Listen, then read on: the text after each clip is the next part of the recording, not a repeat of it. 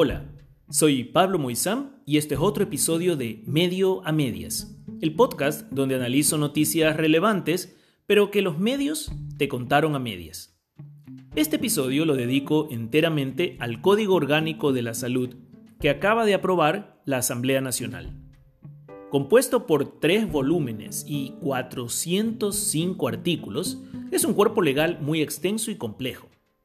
Pero hoy te voy a explicar cómo algunos artículos te afectan a ti y a tus hijos, y a la sociedad como un todo. Empecemos hablando de los menores de edad. El artículo 193 sobre atención en salud sexual y salud reproductiva, en su inciso 4, permite la realización de procedimientos de asignación de sexo, es decir, cirugías, implantes, tratamientos hormonales, etc., a partir de la fase biológica de la pubertad, para niños que nazcan con anomalías de indeterminación sexual. Aunque a primera vista podría parecer que este artículo se refiere a los casos de intersexualidad o hermafroditismo, porque habla de anomalías desde el nacimiento, en la práctica el texto no especifica que se trate de anomalías anatómicas, genéticas o biológicas, lo que deja la puerta abierta a que se argumente que también pueden ser anomalías psicológicas, es decir, sentirse o autopercibirse de un sexo distinto al genital. Pero, ¿tiene un niño que entra a la pubertad la madurez, experiencia, conocimientos y autonomía para tomar esa decisión? ¿Y cuándo exactamente es que inicia la pubertad? ¿A los 9, 10, 11 años? ¿O cuando menstruan, por ejemplo, en el caso de las niñas? Sorprende que los legisladores hayan sido, como mínimo, tan poco acuciosos en no detallar a qué tipo de anomalía se referían. Sospecho que fue a propósito, que buscaban dejar la puerta abierta a los niños trans. El año pasado, luego de que la Corte Constitucional aprobara llamar matrimonio también a la unión entre personas del mismo sexo, un activista de esa causa claramente dijo a un medio de comunicación que el siguiente paso era ir por la niñez trans. De hecho, Hoy mismo hay un caso en esa misma Corte Constitucional en que los padres de un menor exigen que el registro civil inscriba a su hijo varón con género femenino y sentar así un precedente jurídico para todos los padres que quieran cambiar el sexo de sus hijos menores de edad. Y por supuesto, obligar por vía del reconocimiento legal a que esos niños sean tratados en sociedad como niñas, o viceversa, a la hora de entrar a un baño o camerino o participar, por ejemplo, de una liga deportiva. Lo que el nuevo Código de la Salud regula ahora es cómo esos niños podrán acceder a cirugías de mutilación e implantes, bien como costosos tratamientos hormonales pagados con nuestros impuestos.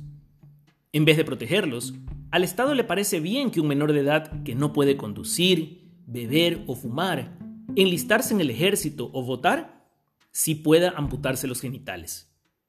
Lo que no está bien, según el código y los brillantes asambleístas que lo redactaron y votaron a favor, es que una persona que voluntariamente busque ayuda profesional para cambiar su orientación sexual o identidad de género pueda acceder a esos servicios porque el código ahora los prohíbe en el artículo 208, inciso 2.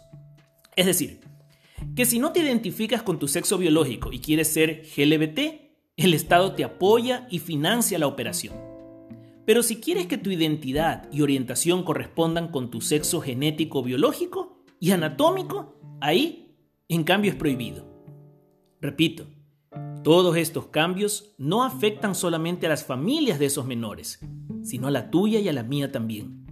Porque esos niños, adolescentes y futuros adultos trans, legalmente reconocidos por el Estado, querrán entrar al baño, vestidor, fila, selección, concurso y grupo del otro sexo donde están nuestros hijos. Otro tema que el nuevo Código de la Salud introduce es la maternidad subrogada, es decir, el uso del útero de una mujer para gestar el hijo de otra. Este procedimiento está restringido a circunstancias médicas que no permitan el embarazo en la mujer. Y ya hablaremos de cómo eso no necesariamente significa lo que tú crees. ¿Cuál es el problema con la subrogación? Bueno, varios. Voy a contarte los problemas médicos, de seguridad y bioéticos. Aunque el código manda proteger a la mujer gestante antes, durante y después del embarazo y parto.